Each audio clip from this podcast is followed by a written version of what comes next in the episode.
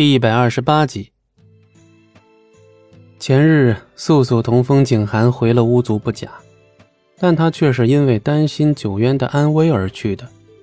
他的记忆已全部恢复，他知道，在七年前，当他自毁灵渊时，九渊第一个献出了自己的灵渊来护他四散的灵力。当消散的灵力渐渐被聚集起来后，有那么一瞬间，他微微睁开了眼。看见九渊在他面前消失，他一直注视着他，向他微笑，从不曾怪他。但是也只有那一瞬间。此后，风景寒为了保护他，便带走了他，唤醒了他，将他换了名字。从此，前尘往事与他再无干系。素素不是什么都不懂的人，以前他还在百里家时，他总是贪玩跑出去。可她是命定的巫女，不可随心所欲做自己想做的事。是九渊，每一次她都知道他会偷跑出去，可每一次她都会帮他掩饰过去。直到后来，素素的娘亲让九渊看管着她，可他日日不高兴、消沉的模样，他反倒不舍。即便知道要受罚，他还是会假装没看住素素，让她得了空子又跑突出去。九渊为素素受的罚，他是无论如何都无法算清的。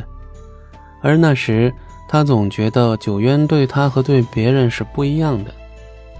可就是这样的区别对待，素素才会在他面前肆无忌惮。那时，他以为九渊喜欢他，所以他才可以在他面前提无数个要求。后来，他和风景寒先去了巫族。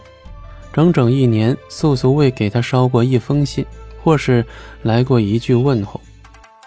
虽然巫族不许外人入内，可那时的素素，那时的素，那时的百里暮雪，相信，如果九渊想为他做什么，他定会不惜一切代价。他在等，可是他没有，没有行动，也没有消息。素素不禁想，也许是自己自作多情了。在未遇见龙当之前，他的确喜欢那个事事肯为他担待的九渊。可是他一入巫族，无人再帮他。他开始想念九渊，但是他从未出现。日子一长，他学会了自我保护。然而他不再需要九渊了。在他进入巫族后，他时常会想：也许自己只是在依赖九渊，也许他并不喜欢九渊。想着想着，心里便也放下了。可是素素又怎知，那时没有想方设法去看他一次的九渊，为了能永远同他待在一起，正拼命地练习巫术。没人教，他便自学。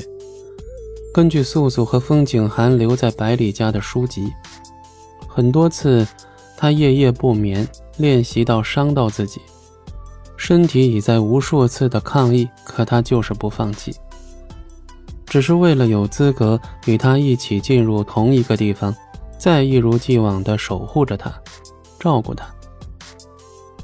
当然，九渊在百里家为他付出的努力，至今他仍是不知。他只知道九渊对他太好，而他从他身上索取的太多。很多时候，没有解释的相隔，不见会使人心失去滚烫的感觉，一淡再淡。不是没有缘分，只是缘分太浅。素素和九渊之间又何尝不是这样？但如今，素素的心已被他人占据，九渊为他做的一切，然而他都不可能再透露一个字。这是素素欠九渊的，而自己也知道。九渊为他付出了多少？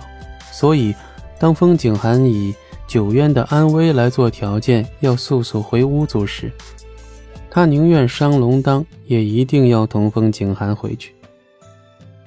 他不能再让九渊这样孤单一个人下去了。可回到西海之滨后，风景寒没有带他去见青烟长老，他不解，但风景寒依然是风景寒。他什么都不肯开口同素素说，不管是开心还是难过。本集播讲完毕，感谢您的收听，我们精彩继续。